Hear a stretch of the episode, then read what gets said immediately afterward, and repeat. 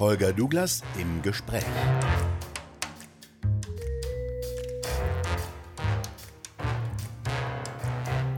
Heute mit dem Sicherheitsexperten Ralf Thiele, Oberst AD. Er hatte Schlüsselpositionen beim NATO-Oberbefehlshaber und im deutschen Verteidigungsministerium inne. Er ist heute Präsident von Euro Defense Deutschland und Stratbird Consulting und ist Vorsitzender der politisch-militärischen Gesellschaft in Berlin. Wir sind bereits unter voller Attacke, sagt Ralf Thiele. Das BSI, das Bundesamt für Sicherheit in der Informationstechnologie, meldet volle rote Last unter der Masse der Cyberattacken. In modernen Kriegen muss man nicht mehr mit ganzen Armeen in ein anderes Land hineinmarschieren. Es genügt, mit Cyberangriffen die Infrastruktur zum Beispiel zu zerstören, Energieversorgung lahmzulegen und die Reste dann zu übernehmen. Herr Thiele, was passiert denn gerade in der Ukraine? 100.000 Mann stehen auf russischer Seite an der Grenze zur Ukraine. Das ist noch nicht allzu viel, wenn man die Länge der Grenze bedenkt, aber fällt Putin jetzt in die Ukraine ein?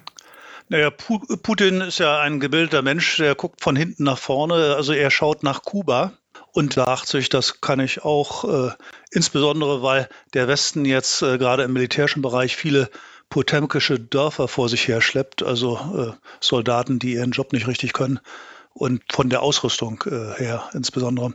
Und äh, deswegen nutzt er eben die Mittel, die er hat. Darüber hinaus machen wir das, was wir sowieso immer gerne tun. Wir gucken in irgendeine Röhre. Äh, also jetzt, wir gucken eben auf diese Soldaten, die da aufgestellt sind und gucken ja nicht wirklich an das ganze Portfolio, das Putin nutzt, dass er viel breiter ist. Also wenn Sie mal sich äh, vergegenwärtigen, dass wir vor ein paar Wochen eine Vollrotlast äh, des BSI hatten im Bereich Cyberangriffe. Also die sagen, wir sind äh, voll unter Attacke. Das passiert ja auch. Dann äh, fällt äh, ein russischer Agent aus dem äh, Fenster der russischen Botschaft. Äh, ein anderer äh, wird ermordet äh, äh, im Tiergarten in Berlin. Also Intelligence gibt es ja ganz äh, offensichtlich auch.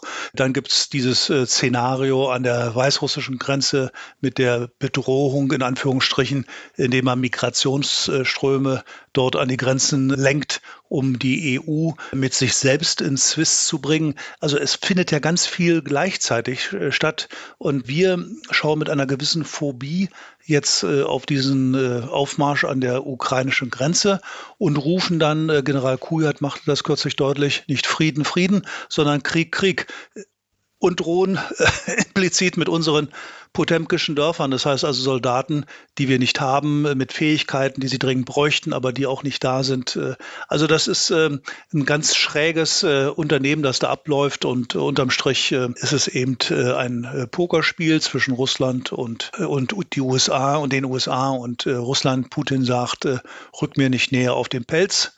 Und äh, die Grundfrage ist, ob wir das verstehen oder ob wir im Gegenteil ihm noch dichter auf den Pelz rücken wollen und zu militärischen Eskapaden drängen.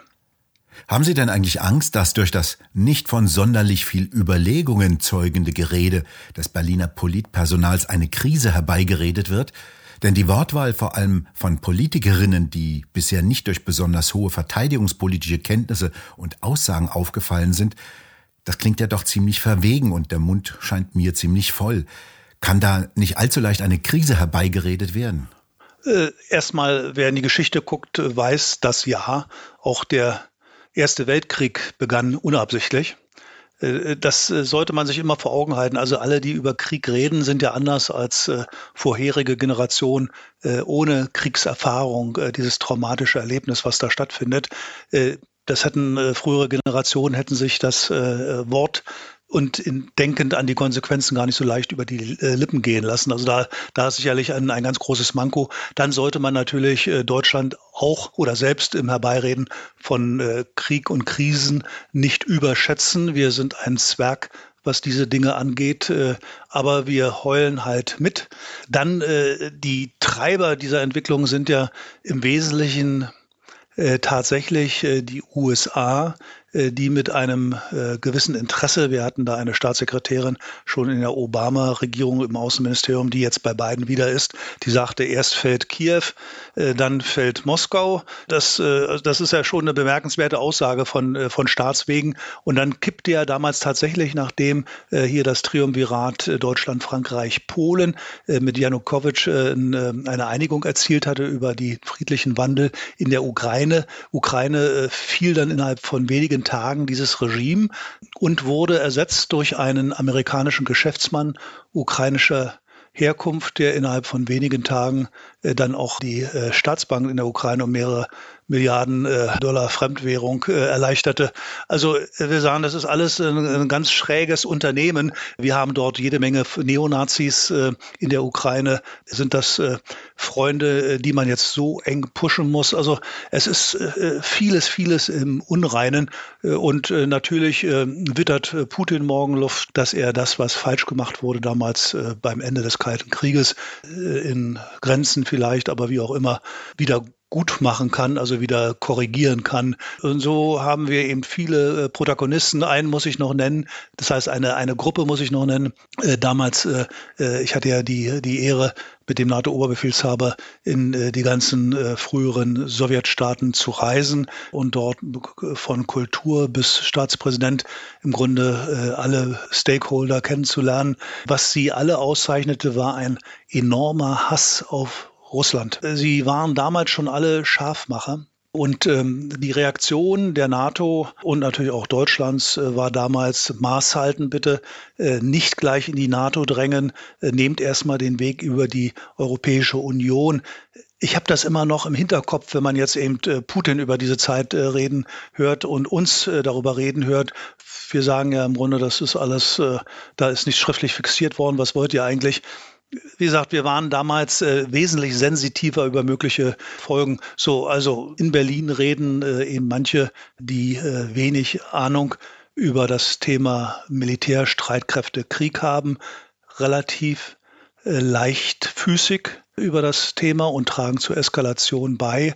Äh, andere betreiben mutwillig sicher, sicherlich auch äh, aus äh, schlimmen geschichtlichen Erfahrungen heraus, aber dennoch mutwillig eine Eskalation und andere treibe, betreiben geschäftstüchtig äh, eine gewisse äh, Eskalation. Also das ist eine ganz äh, komplexe Gemengelage und wir werden eigentlich alle gut beraten, äh, wie gesagt, wenn wir da mal ein bisschen mehr Intelligenz wieder walten lassen, mehr Klugheit und uns, äh, wie das Genscher so schön gesagt hat, auch mal in die Schuhe des anderen stellen, um dann klug unsere Position zu bestimmen.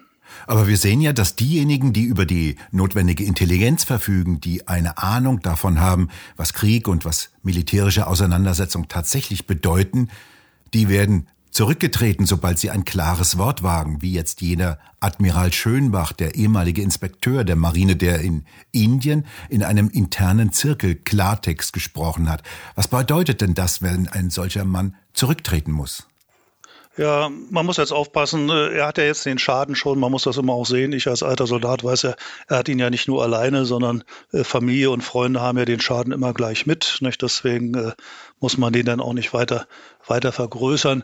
Ähm, der Admiral Schönbach, um den es geht, der ehemalige jetzt Inspekteur der Marine, ähm, ist ein kluger Mann, ein tatkräftiger Mann. Deswegen hat man ihn auch erst vor zehn Monaten zum Inspekteur der Marine gemacht. Äh, da äh, genießt er Wertschätzung und äh, man kann da sehen, er hatte so Mitte des Jahres 21, also letzten Jahres, ähm, eine Grundsatzrede gehalten, was er machen will, was ansteht. Zum Beispiel sprach er auch davon, dass eben dieses Wort Herausforderung, das wir gerne benutzen, wenn eine Aufgabe zu lösen ist, eigentlich eine maßlose Untertreibung ist von dem, von dem, was tatsächlich zu leisten leisten ist. Äh, es gibt eben wirklich schwerwiegendste Probleme in der Marine. Äh, ich kann das jetzt äh, nun auch für die anderen Teilstreitkräfte sagen, weit darüber hinaus. Er sprach für die Marine, aber es gilt auch für die anderen. Und er wollte diese mutig und klug anpacken. Und das ist intern eigentlich sehr gern gesehen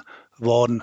Das Problem, das man natürlich hat, wenn man ständig zwischen dieser Differenz lebt, also was ist und äh, wie soll ich mal sagen, dieser Blase, mit dem suggeriert, äh, was sein sollte, dann, ähm, dann gibt es eben einen Spannungsboden zwischen der Realität und dem, dem äh, Wünsch dir was denken. Und wir haben hier eine ganz schlechte Kurve, die ist, hält eigentlich schon ganz lange an, wenn man das in der Bundeswehr sieht. Äh, ich erinnere mich, der letzte General, der zurückgetreten ist, weil ihm etwas nicht passte, in der, äh, in der äh, ja, Führung der Bundeswehr. Das war der General Rall in den 70er Jahren und der trat eigentlich aus einem ganz schlechten Anlass zurück, weil er mit der inneren Führung, die wirklich eins der Glanzstücke der Bundeswehr ist, weil er damit nicht einverstanden war. seitdem, also ein halbes Jahrhundert, äh, seitdem äh, ist es uns gelungen, unserer militärischen Führung Political Correctness einzubläuen. Und nur der eine oder andere weicht mal raus und was jetzt passiert ist, äh, während Sie meinetwegen in den Einheiten der Bundeswehr, also auf dem Schiff, in der Kompanie, in der Staffel äh, gewohnt sind, klare Zielvorgaben zu machen, klare Ansage zu machen, wird das immer weicher, je höher Sie eigentlich äh, heraufkommen in die Hierarchie. Und dann gibt es so einen Selbsteinlull-Effekt. Man sagt eben nicht mehr Klartext äh, äh, der politischen Führung, die will den auch nicht hören, den Klartext. Und, ähm, und dann gibt's, äh, verstärken sich diese Dinge äh, oben. Und am Ende hat eigentlich gar keiner mehr ein klares Bild, was wirklich ist und was man kann. Und da kann man einfach sehen, äh, dass hier so ein, so ein, so ein klammheimliches Mundtotmachen im Grunde erfolgt, vielleicht gar nicht äh, komplett durchreflektiert, aber wie auch immer im Ergebnis, äh, das eben dazu führt, dass man diesen Grundgesetzauftrag, die Bundeswehr, äh, Recht und Freiheit tapfer zu verteidigen, mit dem eigenen Leben und der eigenen Gesundheit, dass dieser, dieser Auftrag und äh, diese Forderung äh, gar nicht mehr wirklich abgebildet ist in dem, was die Bundeswehr kann und viele sich darüber auch gar nicht im Klaren sind. Und das äh, ist natürlich in Zeiten, jetzt denken wir an unseren Bundespräsident äh, Heinemann zurück, der sagte, der Frieden ist der Ernstfall. Da ging der Soldat mit seiner Aktentasche morgens äh, in seinen Dienst und äh, kehrte abends pünktlich und dann später immer früher bis zur 40-Stunden-Woche nach Hause, nach Hause zurück. so eine eine Armee hat natürlich Schwierigkeiten, äh, wenn da äh, Gegner sind, mit denen man sich auseinandersetzen muss. Sei es nur jetzt mal Al-Qaida, ISIS äh, in Mali, wo auch immer. Und die töten wollen, die kämpfen wollen, dass das nicht mehr zusammenpasst. Und wir sehen das jetzt gerade an der Krise Ukraine mit Russland. Streitkräfte, die dann nicht mehr ebenbürtig sind. Das war ja das Minimalziel im Kalten Krieg, äh, die eigentlich überlegen sein müssten einem äh, Gegner, der uns und unsere Interessen bedroht. Dass, äh, dass diese dazu nicht mehr in der Lage sind. Das ermöglicht einem Dritten, jetzt in dem Fall Russland, uns zu erpressen und damit wegzukommen. Also eine ganz schwierige Situation und hier sieht man einfach, da muss was dran geändert werden. Das heißt, wir brauchen Typen vom Schlage eines Admiral Schönbach, der, äh, die eben wissen, was sie tun, die das können, was sie tun, die dann auch, wenn das ernst genommen wird, was sie fachlich beitragen, sich auch leichter politisch zurückhalten können. Hier aber, wenn man sieht, äh, dass äh, Politik eigentlich die Konsequenzen ihres Handelns nicht voll überblickt, wird das natürlich schwer für Personen, die äh, keine äh, Gesinnungsethik betreiben, also sagen, was sie sich, wie sich die Welt wünschten, sondern Verantwortungsethik, die eben eine Verantwortung dafür haben, dass das, was sie tun sollen, sie auch tun können. Muss denn Putin, Herr Thiele, eigentlich noch in militärischen Kategorien gegenüber Europa denken? Er könnte schließlich in letzter Konsequenz auf Erdgas als eine neue Waffe zurückgreifen und die Energiezufuhr ganz einfach abstellen. Das hat Russland zwar bisher ja noch nie getan, aber in einem theoretischen Ernstfall wird er mit Sicherheit immer versuchen, die Energieversorgung eines Landes zu stören oder gar zu zerstören. Und im Falle von Deutschland ginge das ja ganz einfach mit einem Griff zum Gashahn, weil wir ja nur noch Erdgas als einzige Energiequelle zur Verfügung haben. Wie erpressbar sind wir denn dadurch geworden? Ja, das ist ja der, der äh, Kontext der hybriden Kriegsführung. Äh, äh, also erstmal, es ist für Putin unbestreitbar ein Vorteil übrigens auch für China. Ich will das nur mal der Vollständigkeit halber erwähnen, dass er uns militärisch erpressen kann. Und zwar sowohl in kleinen Kontingenten, weil er da besser aufgestellt ist. Das betrifft Themen der, der Luftabwehr, das betrifft Themen der elektronischen Kriegführung, Themen des verbundenen Gefechtes. Äh, da ist er einfach äh, wirklich klasse aufgestellt, während wir mäßig sind. Wir äh, schließt auch Amerikaner mit ein, die das ganze Thema der besonders wichtigen elektronischen Kriegsführung seit 30 Jahren haben schleifen lassen. Und darüber hinaus sind sie ja auch, für uns war immer früher die ultimative Garantie der Nuklearschutz durch die Amerikaner. auch in diesem oberen Bereich sind die Mittel der Amerikaner veraltet. Da steht dringend Modernisierung an. Und was noch schlimmer ist, diese ganz neuen Möglichkeiten der, der hypersonischen Waffen, die äh, mit äh, bis zu Macht 30 äh, anfliegen können und äh, überhaupt gar keine ähm, Abwehrmöglichkeit äh, für uns zumindest heute äh, nicht bieten und man sozusagen aus dem Blauen heraus überrascht werden kann. Das sind natürlich ganz, ganz wichtige Themen, um politisch zu erpressen und zu nötigen. Jetzt kommt aber, wie gesagt, das hybride Element dazu. Mit dieser Rück, mit dieser militärischen Rückversicherung kann ich natürlich jetzt jeden äh, möglichen Unrat in den Grauzonen stiften. Und das sind äh, häufig eben auch Spezialkräfteoperationen. Das sind diese Cyberangriffe, die ja äh, im Grunde auch äh, äh unglaubliche Perspektiven haben mit den äh, jetzt zunehmend sich entwickelnden Quantenfähigkeiten, Quantencomputerfähigkeiten wird es möglich sein, in Echtzeit kritische Infrastrukturen zu übernehmen, also unsere Elektrizitätsversorgung oder Wasserversorgung. Äh, das heißt also, man kann, äh, man muss da mit dem Soldaten äh, nicht über die Grenze kommen, sondern macht das ganz am Ende, wenn der andere Staat zu Bruch gegangen ist, sozusagen als Zeichen der Freundschaft und Unterstützung, um dann das ganze Chaos wieder mit sortieren zu helfen. Also das heißt, da kommen die Soldaten, stehen sozusagen nur als Schutzkulisse da und später machen sie den letzten Schritt. Es gibt natürlich auch dieses Thema, das auch eine große Rolle spielte, jetzt auch bei Covid schon, das ganze Thema der Destabilisierung von Gesellschaften über soziale Medien. Da sind beide, Russland wie China, extrem äh, engagiert äh, drin äh, und unternehmen eine ganze Menge, um hier fragwürdige Themen in unsere Diskussion zu bringen, um Randgruppen zu äh, unterstützen in ihrem äh, ja, demokratiegefährdenden Treiben. Äh, also das Ganze zu finanzieren über Bitcoin, ganz, ganz wilde Sachen, die eigentlich stattfinden. Und selbst Kriminalität, organisierte Kriminalität ist mit eingebunden. Also wir haben hier ein großes Portfolio. Äh, Sie haben Recht und Gas, äh, äh, also wirtschaftliche Dinge sind dann natürlich ein weiteres Thema, das da mit hineinspielt. Putin verfügt also über ein großes Spektrum an Möglichkeiten, aber wir könnten viel glaubhafter ihn davon abhalten, wären wir ihm nicht mittlerweile militärisch in gewissen bedeutenden Hightech-Bereichen unterlegen. Und das macht das jetzt natürlich alles so ein bisschen bizarr, wenn wir meinen, eine äh, Krise bewältigen zu können, indem wir eben mit der Hohlheit äh, unserer Fähigkeiten drohen. Ein ganz äh, wildes Unterfangen, das eben schiefgehen kann. Und darüber machen sich viele Sorgen. Es gibt also gerade Menschen, die in der Vergangenheit, also in den vergangenen 30, 40 Jahren Verantwortung getragen haben, machen sich immer wieder Gedanken dazu, äußern sich auch äh, öffentlich, aber sie finden eigentlich nicht wirklich das Ohr äh, weder der Medien noch der Politik, sodass das verpufft, ohne dass das die Mehrheit der Gesellschaft zur Kenntnis nehmen kann. Wir hören ja aus Berlin nur noch von einem Kampf gegen rechts als scheinbar einziger Bedrohung. Dafür wird auch sehr viel Geld ausgegeben. Vernachlässigt werden aber Angriffe aus dem Cyberraum und die nehmen ja weitgehend unbemerkt von uns zu. Können Sie denn, Herr Thiele, einmal einige Beispiele erzählen, wie denn im Augenblick die Angriffe auf Cyberebene im Cyberraum aussehen? Was passiert denn da? Man äh, muss äh, im Grunde erstmal äh, gen Osten gucken, also an die Ostflanke der Europäischen Union oder auch der NATO. Äh, da kann man sehen, wie die Russen im Grunde seit äh, ja seit zehn Jahren äh, erproben, wie mache ich äh, diese jungen Demokratien dort wieder instabil und mehr abhängig von Russland. Äh, da gibt es also ganz unterschiedliche Methoden.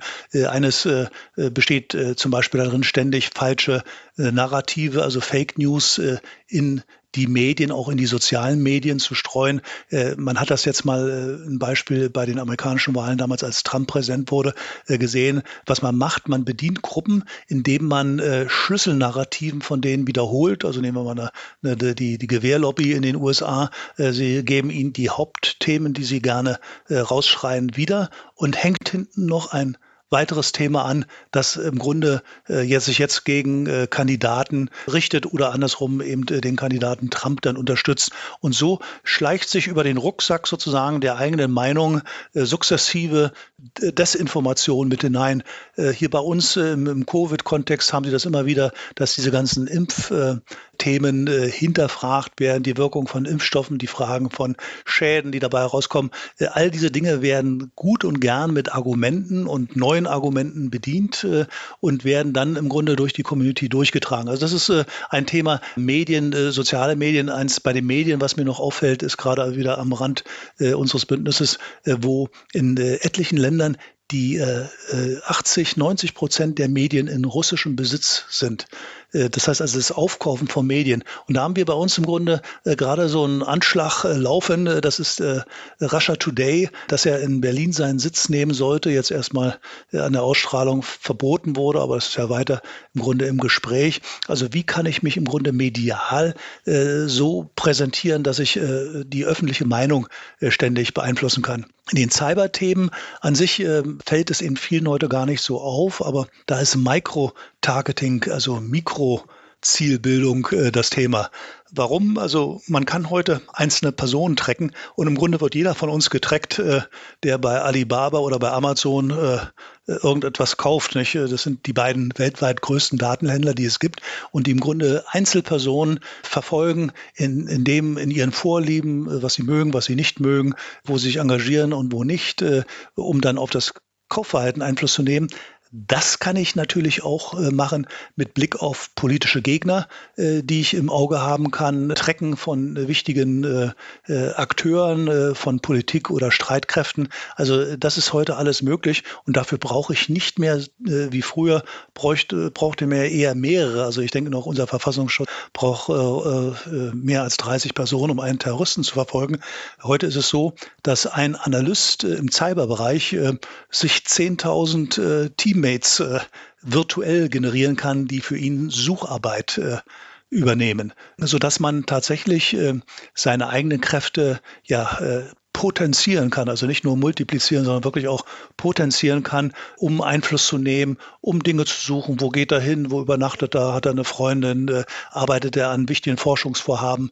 Äh, äh, all diese Dinge können im Grunde und werden eben systematisiert. Und da haben eben die Russen jetzt die letzten Jahre viel nutzen können, das äh, in den, den äh, Randstaaten der EU ähm, auszuprobieren und rücken jetzt äh, zunehmend auch nach, zu uns nach Berlin. Und hier kriegen wir jetzt ja eben diese Themen mit, sei es nun, wenn Abgeordnete Abgeordnete, also wenn der Bundestag angezapft wird über Cyberdinge. Was jetzt im Augenblick mehr systemisch passiert, auch Vorhalt ist, äh, dass man über Update-Services von Computern, insbesondere auch äh, Computern, die in Sicherheitsbereichen äh, des Staates genutzt werden, sich da hineinschleust und erstmal still verhält um dann im, im Zuge einer Krise, das könnte jetzt also durchaus auch im weiteren Verlauf dieser Ukraine-Krise sein, um dann äh, einfach Ent Entscheidungen äh, zu verfälschen, Aussagen wichtiger Akteure unserer Politik oder Streitkräfte zu verfälschen oder auch einfach zu unterbinden, dass das überhaupt stattfinden kann. Also das sind schon ganz äh, dolle Dinge, von denen glaube ich, das ist jetzt eben eine Vermutung, äh,